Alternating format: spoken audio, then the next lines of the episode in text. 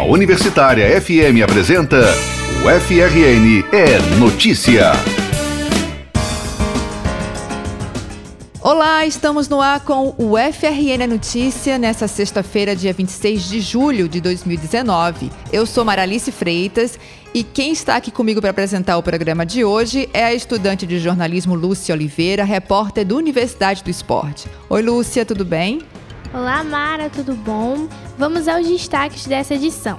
Usuários do Parque da Cidade são convidados a fotografar gatos para colaborar com uma pesquisa do Departamento de Fisiologia. O FRN leva ouro na natação e prata no atletismo na Paralimpíada Universitária. Na série especial sobre o Trilhas Potiguares, chegou a vez de se emocionar com os moradores de São Vicente. E no quadro de cultura tem o espetáculo Bye Bye Natal em curta temporada na Escola de Música. O FRN é notícia. Eu acho que eu vi um gatinho. E se você também avistar um bichano lá no Parque da Cidade Dom Nivaldo Monte, no prolongamento da Prudente de Moraes, pode colaborar com a pesquisa do Departamento de Fisiologia. Quer saber como? Quem nos conta é o repórter PH Dias. Entrevista. Estou aqui ao lado da professora Elderis Peregrino, ela é professora de Fisiologia, e do mestrando em Ecologia Paulo Ivo. Eles fazem parte do projeto de pesquisa Impactos Socioecológicos da Presença de Gatos Domésticos em Fragmentos da Mata Atlântica. É, eu gostaria muito de agradecer a presença dos dois aqui e eu queria que vocês explicassem um pouco dessa pesquisa, a importância dela. Hoje é um prazer participar na verdade, o que nos chamou a atenção com relação a essa pesquisa é o fato de que, embora a existência de gatos é, não domiciliados, abandonados, seja uma constante, não só aqui no nosso município, mas no país inteiro, existem poucos dados sistemáticos a respeito do potencial impacto que isso pode causar sobre as populações de animais silvestres. Então, nós vimos que, com relação à Mata Atlântica, existem poucos dados que era importante a gente aprofundar esse conhecimento. É, e Paulo, ah, você fez parte da antiga pesquisa Interação entre Humanos e Animais de Estimação. É, o que vocês descobriram sobre essa pesquisa? Então, nessa pesquisa, é, nós estamos avaliando os dados que nós coletamos. Coletamos um total de 3.336 respostas que encontram-se em fase de análise de dados, mas o que a gente busca saber é justamente quais seriam esses fatores pessoais, é, culturais que poderiam estar relacionados às pessoas estarem abandonando seus animais, a maltratarem seus animais e o que, que elas entenderiam também, né, como é, possíveis impactos que esses animais poderiam estar causando ao, ao ambiente a partir do momento que elas soltam. Então a gente quer tentar entender quais esses comportamentos dessas pessoas. Esse projeto ele tá, foi parado já, né, já que a gente está em análise de dados, mas em breve a gente espera estar tá podendo divulgar os resultados. E para você, professora, qual a importância desses, desse projeto de pesquisa que vocês estão analisando sobre a presença de gatos domésticos? Mostrar o quanto que os animais têm sim direitos, têm sentimentos. Sim, existe esse aspecto ético que é muito importante. Né? E nós temos que respeitar, entender que são animais domésticos e que, de fato, eles não têm a menor condição de sobrevivência quando são soltos, se tornam animais não domiciliados. E realmente é um ato é, de crueldade e caracteriza maus tratos. Mas, além disso, os nossos dados vão servir justamente para uh, dar base a qualquer iniciativa de manejo e controle dessas populações que seja de fato eficiente e ética. Então, nós precisamos saber como esses animais sobrevivem no ambiente, de que maneira eles se mantêm, né, e qual a melhor forma de abordar né, para, ao longo do tempo, diminuir o tamanho dessas populações, desses animais que vivem sob uma situação extremamente precária, além de ajudar também do ponto de vista da saúde pública, já que esses animais, não por vontade, inadvertidamente, tornam-se inclusive vetores de doenças entre si, para os animais silvestres e para os humanos. E o que vocês pretendem conseguir com esses resultados? Justamente trazer esses subsídios né, para programas que visem é, o controle dessa situação, desse problema da ocorrência de vastas populações de animais abandonados no, nas nossas áreas públicas urbanas. Né? Nós queremos é, trazer dados que facilitem o entendimento de, quais seriam as melhores abordagens. Por exemplo, nossos primeiros resultados mostram que essas populações se mantêm não por reprodução dos próprios indivíduos da população, mas porque sistematicamente são abandonados novos indivíduos. E a sobrevivência deles no ambiente, quando abandonados, é muito curta. A média de sobrevivência que observamos foi de três meses. É, no cartaz que a gente recebeu, vocês falam em ajudar com a pesquisa, mostrando fotos, né, pedindo para as pessoas baterem fotos e tal. Qual a importância desse tipo de ação para o projeto de pesquisa de vocês? Nós estamos em uma fase de conhecer primeiro a, nossa área de estudo, né, que agora é o Parque da Cidade, e também de identificar os animais que ocorrem lá sem nenhum, é, nenhum contato direto com esses animais. Então, com essas fotografias que a gente vem pedindo às pessoas que transitam na área para retirarem, é para facilitar a identificação do sexo do animal, da fase de vida, se ele é, é filhote, se é juvenil, se é adulto, se apresenta alguma doença, as características corporais que eles possuem, se tem alguma manchinha, se, se não tem um olho, essas características vão facilitar para a gente identificar quais são os animais para a gente conseguir acompanhar isso ao longo do tempo. Mas eu gostaria de fazer, inclusive, uma ressalva extremamente importante. É, esse levantamento é um levantamento censitário que visa primeiro conhecer quantos são, quais são esses animais, para depois entender a sua dinâmica no ambiente. Todavia, é importantíssimo não se aproximar desses animais, porque eles podem, de fato, transmitir doenças, inclusive a raiva, que é uma doença extremamente séria. Né? Os animais não têm culpa, mas mesmo assim eles podem transmitir. Então, é importante que é, o auxílio, para quem quiser auxiliar, né, para caracterizar esses animais individualmente, que seja feito a uma certa distância do animal. Por meio desses levantamentos que vocês estão fazendo, vocês podem falar alguma coisa previamente do que vocês já estão notando no parque da cidade? Um aspecto posterior, né, além da gente caracterizar a população, é analisar também vestígios de predação em fezes, buscando justamente saber se esses animais utilizam é, como alimento alguns animais da, da fauna nativa. Então, esse aspecto está sendo estudado também. Quer dizer, qual seria o real impacto do ponto de vista qualitativo e quantitativo desses animais que são carnívoros, né? que poderiam estar predando e prejudicando populações é, nativas, naturais, nessas áreas de proteção. Então, esse é um aspecto que a gente está estudando. E como eu já falei, o importante que a gente já observou no estudo prévio piloto, numa pequena vestígio de mata aqui mesmo no campus, é que essas populações parecem se manter por causa do abandono sistemático na área. Então, assim, uma, um principal objetivo dessa pesquisa é mostrar para a população que o abandono não é o melhor caminho em todos os sentidos. Isso, e são um dos principais objetivos do projeto, além da gente avaliar qual o impacto ecossistêmico, como a, a Elderis mencionou há pouco, que esses animais podem estar ocasionando na área através da predação. E com isso também a gente consegue avaliar um, um, aspecto importante da saúde ambiental, né, que esse animal pode estar prejudicando na área, a saúde humana também, que pode ter é, consequências em função do próprio abandono que os humanos é, ocasionam. Com os dados pesquisados, vocês pretendem apresentar para o poder público? Porque é de suma importância que eles conheçam esse projeto e façam medidas profiláticas para que não prejudique nem o parque da cidade, é, e nem essas raças de gatos ou animais que estão por ali.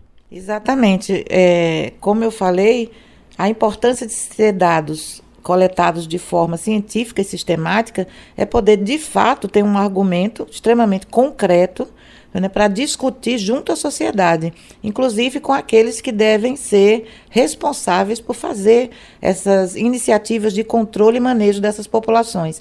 Esses dados não serão publicados só do ponto de vista científico, né, em revistas indexadas da área, mas também servirão para abrir essa discussão com a sociedade. Uma vez, inclusive, que nós observamos que é o ato de abandono o principal fator desencadeador do desenvolvimento dessas populações de animais uh, abandonados na nossa cidade. Então, nós precisamos discutir isso e a educação ambiental parece ser a saída né, mais eficiente para resolver a médio e longo prazo essa situação. E qual o papel das ONGs, ONGs é, contra o abandono de animais, é, nessa pesquisa que vocês estão fazendo? Bom, as ONGs que se interessarem em ajudar, elas poderiam estar divulgando o cartaz né, que, que encontra-se em circulação, é, solicitando as pessoas para que elas façam esses registros fotográficos com todo cuidado, né, sem interação direta com o animal, e nos passar através do e-mail que está no cartaz, que é o pauloivo.ufrn.edu.br, que com isso vai facilitar o nosso trabalho de catalogação dos animais existentes na área para facilitar nosso estudo de dinâmica demográfica desses animais, bem como das interações é, com a fauna nativa que eles possam estar tendo. É, inclusive, essas pessoas, é, existem algumas pessoas que alimentam esses animais nessas áreas, que são um fator de aglutinação dos animais. Eu não digo que é um fator de abandono, mas é um fator de aglutinação de animais em torno das áreas onde eles são alimentados. Essas pessoas, inclusive, podem ter informações, vastas informações sobre os animais que eles encontram ali sistematicamente quando vão alimentar. Então, isso poderia trazer também informações para a gente, né, para que a gente possa é, trabalhar melhor uma informação mais ampla da área para entender melhor aquela dinâmica é, dessa população de animais abandonados em cada uma das zonas de proteção ambiental. E nós estamos aqui abertos a sugestões, a participação, porque o objetivo da nossa pesquisa não é só coletar dados que são cientificamente importantes, mas também trazer dados para facilitar soluções. Então a gente chama de fato a população, a comunidade que queira participar, né, junto com a gente, não só para a coleta de dados, mas também talvez auxiliar ao final do projeto ao se saber o tamanho e as características dessa população, talvez ajudar até para que a gente possa, é, na medida do possível, dar uma melhor destinação a esses animais, não é? Através uh, de campanhas de adoção e outras coisas de educação ambiental que possamos fazer juntos as ONGs e a comunidade em geral. Muito bem, eu gostaria muito de agradecer à professora Elderis Peregrino e o seu mestrando em Ecologia, Paulo Ivo.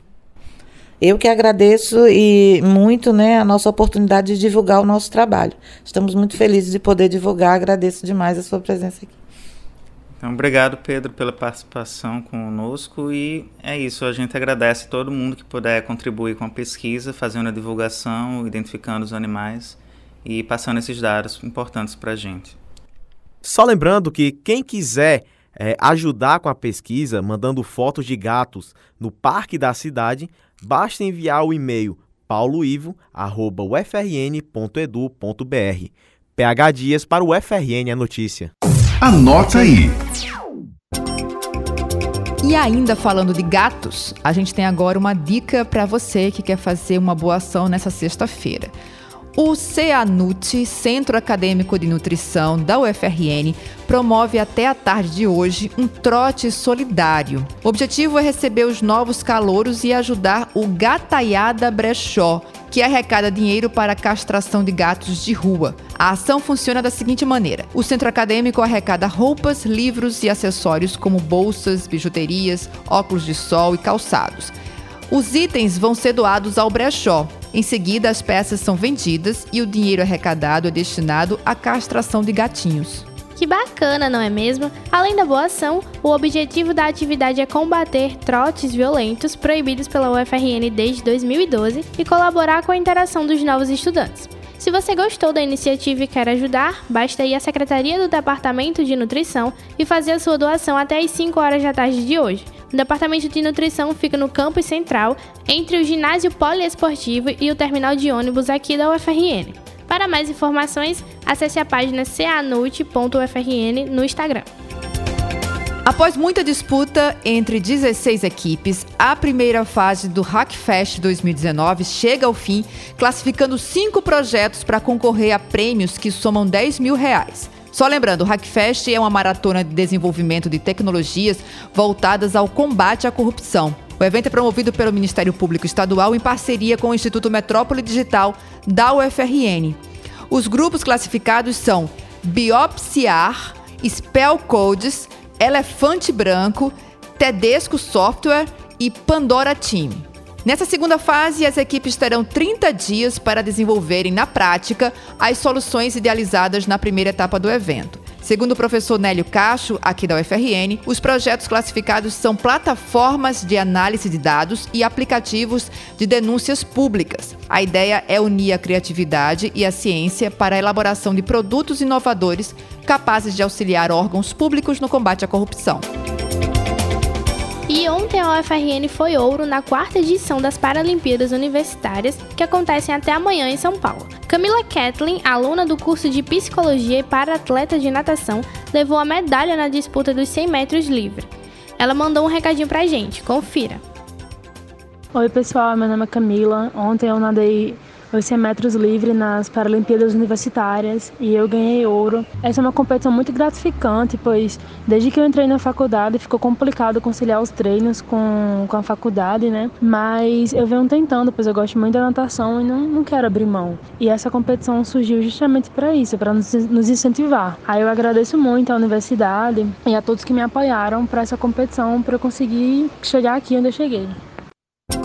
E tem medalha de prata na Paralimpíada Universitária, com o estudante de direito aqui da UFRN, Cícero Tavares. O paratleta ficou em segundo lugar no arremesso de peso e está classificado para o Parapão Universitário, que acontece no próximo ano no México. Cícero também mandou um recadinho pra gente. Vamos ouvir? Queridos ouvintes da rádio, participei do arremesso de peso e fiquei em segundo lugar conseguindo vaga né, para o Parapan Americano Universitário que vai acontecer o ano que vem no México. É, aqui eu quero agradecer né, ao UFRN né, que está me ajudando né, para eu vir para essa competição, está sendo fundamental, né, a COESP está sempre junto da gente. Né. Também quero agradecer meu técnico, Reginaldo, Reginaldo Melo dos Santos, né, e Romilson, né, que Romilson é meu técnico aqui da UFRN os quais foram fundamentais para eu estar aqui obtendo esse excelente resultado.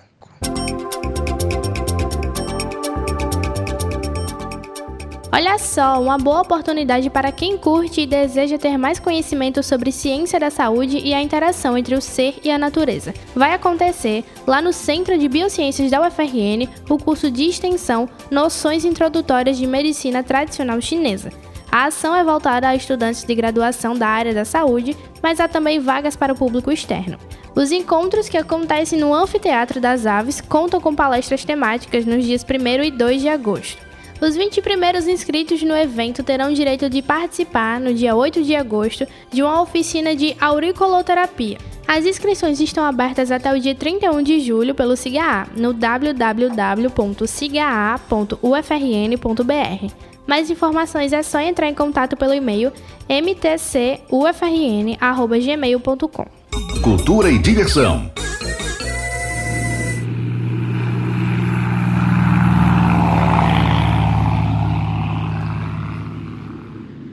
Calma, sua rádio não foi invadida por ondas eletromagnéticas vindas diretamente do século passado, mais precisamente da década de 1940, quando o mundo vivia a Segunda Guerra Mundial. Esse áudio que vocês acabaram de ouvir é um trechinho do musical Bye Bye Natal, que está de volta em curta temporada na Escola de Música da UFRN. Ano passado eu assisti esse espetáculo com minha filha e é uma ótima oportunidade para conhecer a Natal daquela época, a cultura, o modo de se vestir, as relações sociais. É uma aula de história com muita diversão. Mas quem vai explicar melhor os detalhes do espetáculo é um dos autores, o nosso querido Danilo Guanais. Confira. Bye Bye Natal é uma divertida, muito bem humorada e muito séria é, montagem a respeito da presença dos americanos, uh, dos soldados americanos aqui em Natal na década de 40 e que acabou modificando, interferindo na nossa maneira de ser, de pensar, nossa maneira de agir em, em alguns aspectos. Né? Nós mantivemos a nossa, a nossa identidade cultural, mas a gente tem pôde experimentar muitas coisas com a presença deles. Então o musical fala sobre isso, né? mexendo com o lado social, mexendo com o lado cultural, mexendo com o lado do namoro, com o, o, o lado da, da, da, sofisticação da tecnologia que Natal conheceu antes de outros lugares por causa da presença desses, desses soldados americanos que trouxeram coisas para cá para a gente conhecer. Então isso tudo é, é vivenciado nesse musical que estreou em 2004 essa versão, o texto Bye Bye é bem mais antigo de, de Racine Santos, mas a, com a minha música ele é feito desde 2004 que nós fizemos essa montagem para os 100 anos do Alberto Maranhão. Essa montagem sofreu modificações, inserções de algumas cenas e retiradas de outras para ficar um pouco mais é, dentro do formato do, do musical clássico, do musical padrão, ficou mais enxuto e se tornou um espetáculo mais simples de montar, mas com o mesmo efeito, a mesma grandiosidade de antes. Essa montagem, esse retorno agora na, na, na escola de música, nessa, nessa pequena temporada, né, marca esse esforço que a gente tem de deixar viva essa história e não só a história do que, que o Bye Bye conta, como o próprio espetáculo que acabou conquistando a plateia que está que, que tá vindo assistir, prestigiando o nosso trabalho e inclusive nós recebemos em 2018 o Prêmio Brasil de Melhor Musical do Nordeste. O que é muito importante, porque a tradição de musicais em Natal, a gente, de certa maneira, ainda está começando, quando existem outros estados que já estão, é, já, já tem teatros de musicais, isso aí, mas foi uma coisa muito importante para a gente fazer, é, é, ter, é, conquistar esse prêmio de melhor musical do Nordeste, do Prêmio Brasil Musical, e a, a gente espera que a plateia compareça, que o pessoal compareça para prestigiar esse trabalho que, que envolve é, pessoas que estão se dando, estão se, estão se doando né, na, no palco. Vocês vão ver um trabalho muito bem feito. Então você que já viu, já assistiu o Bye Bye Natal, vem assistir de novo. E você que não assistiu o Bye Bye Natal, não perca essa oportunidade de conhecer um pouco da nossa história de uma forma bacana, de uma forma artística, feita com carinho.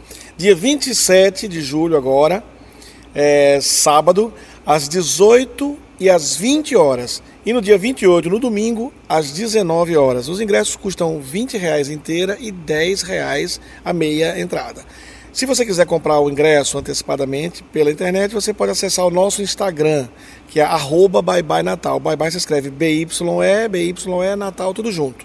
E aí lá você vai ver o link para compra antecipada. Então você vai lá, clica no link, compra seu ingresso, garante seu lugarzinho aqui na plateia para curtir esse momento da nossa história e curtir um musical feito com gente da terra para a nossa gente. Não percam!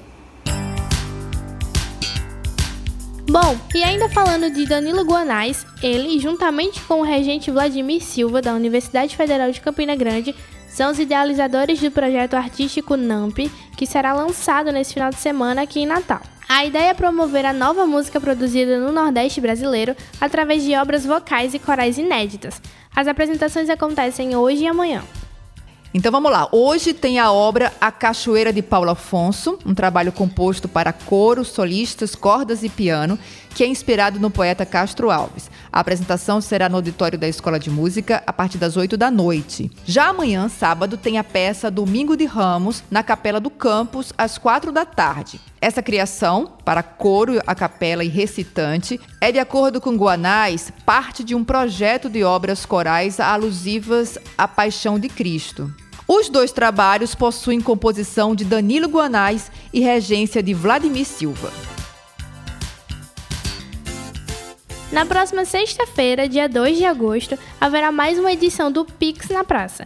O evento oferece, entre outras atividades, várias práticas integrativas e complementares em saúde, que são as chamadas PICs. E as inscrições para participar já estão abertas.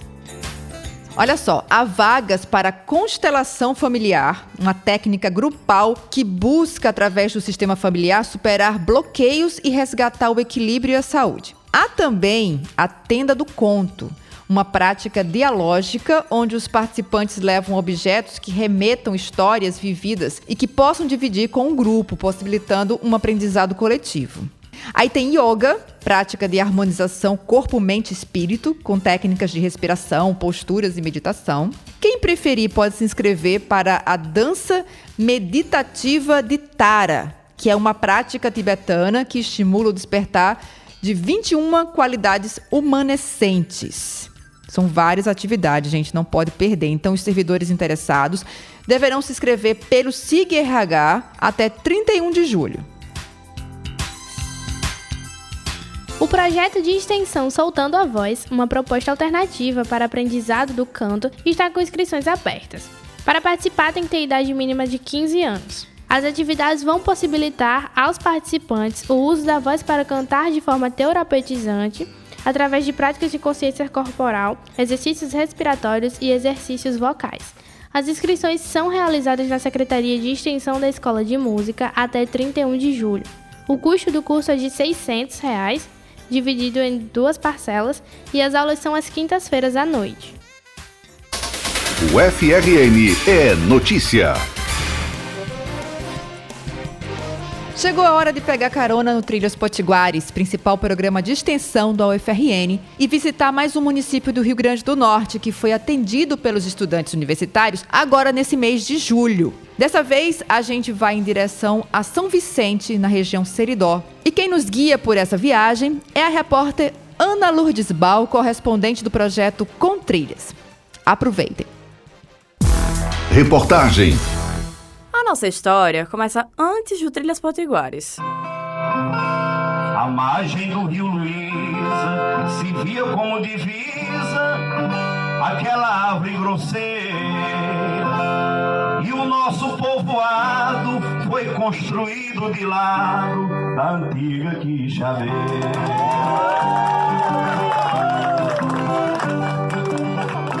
Esse é um trecho do poema da Quixabeira, do poeta e radialista José Lúcio, morador de São Vicente, município localizado a 209 quilômetros da capital potiguar. A quixabeira é uma árvore que foi símbolo para a cidade de São Vicente, onde, na década de 1920, seus moradores faziam a feira e se confraternizavam à sua sombra. Em 1958, a árvore foi derrubada por um enchente do rio Luísa, deixando nos vicentinos muitas memórias. Na perspectiva de guardar essas histórias, o Memorial Quixabeira de Arte e Cultura foi idealizado. Rafaela Santos é uma das criadoras do projeto e diretora atual do museu.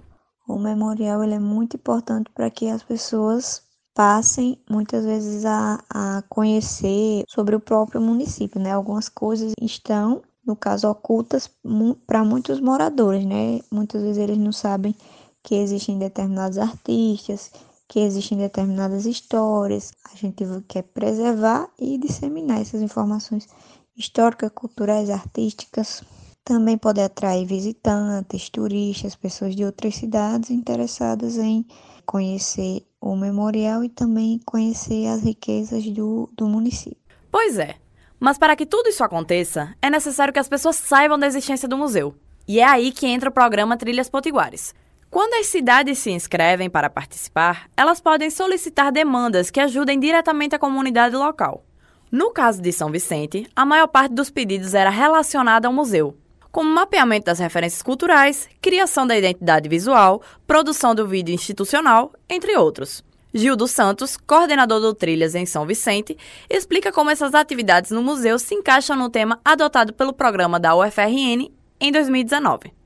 O Trilhas, em 2019, adota como tema orientador as ODS, que envolve o desenvolvimento sustentável a partir de uma orientação da ONU.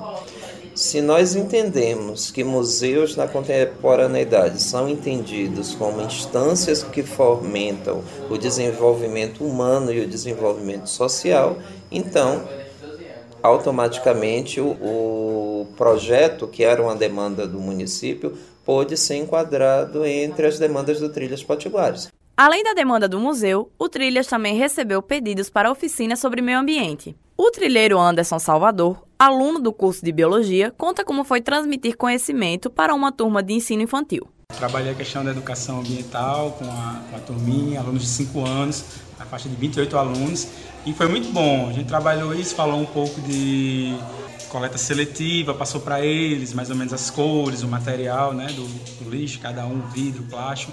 E ao final da oficina eles elaboraram alguns trabalhos, fizeram algumas pinturas, justamente utilizando essa questão do que eles assimilaram, né? Assim. O professor dessa turminha de alunos de 5 anos de idade, Adeilton Pereira, ressalta que a ação do Trilhas vem complementar o trabalho que já é desenvolvido junto às crianças do município a grande importância que teve para essas crianças foi que despertou neles essa vontade de não jogar o lixo no chão, de ser mais cordial quando vê algo no chão, pegar, jogar no lixo. É, leva esse hábito também para casa com certeza. Um trabalho que a gente já tenta desenvolver, sendo pessoas diferentes, fica a compreensão melhor. Após uma semana de vivências e experiências com a população de São Vicente, os 10 trilheiros retornaram a Natal com a bagagem cheia de boas recordações e aprendizados. Assim como aquela árvore do início da matéria um dia marcou os vicentinos de maneira afetiva, o Trilhas Potiguares também eternizou esse momento na vida dos participantes e nos faz lembrar de mais um trechinho do poema da Quixabeira, de José Lúcio. Sua história é uma herança Dentro da nossa lembrança, a sua importância cresce. A quixabeira querida jamais será esquecida, porque viva permanece. Como marco de saudade, quem visita essa cidade vai lembrar a vida inteira para lhe eternizar, nosso museu vai ficar com o nome da Quixabeira.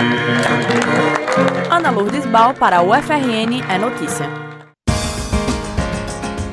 E o programa UFRN Notícia de hoje termina aqui. Obrigada a todos pela companhia. Obrigada, Lúcia. Obrigada, Mara, e obrigada também aos nossos ouvintes. É sempre um prazer estar por aqui. E quem quiser enviar uma sugestão de pauta, entre em contato conosco no redação fmu@gmail.com ou no 3215 3352. E não esqueça de acompanhar nossas páginas nas redes sociais, no Facebook e no Instagram, Rádio Universitário Natal. Além, é claro, de conferir esse programa nas principais plataformas de podcast. É isso aí, o programa de hoje teve edição de áudio de Gil Eduardo e Kevin Moniz, redação e reportagem Felipe Salustino, PH Dias e Ana Lourdes Bal, superintendência de comunicação Sebastião Faustino. Tenham todos um ótimo final de semana. A gente volta a se encontrar na próxima terça-feira. Até lá! A Universitária FM apresentou o FRN é Notícia.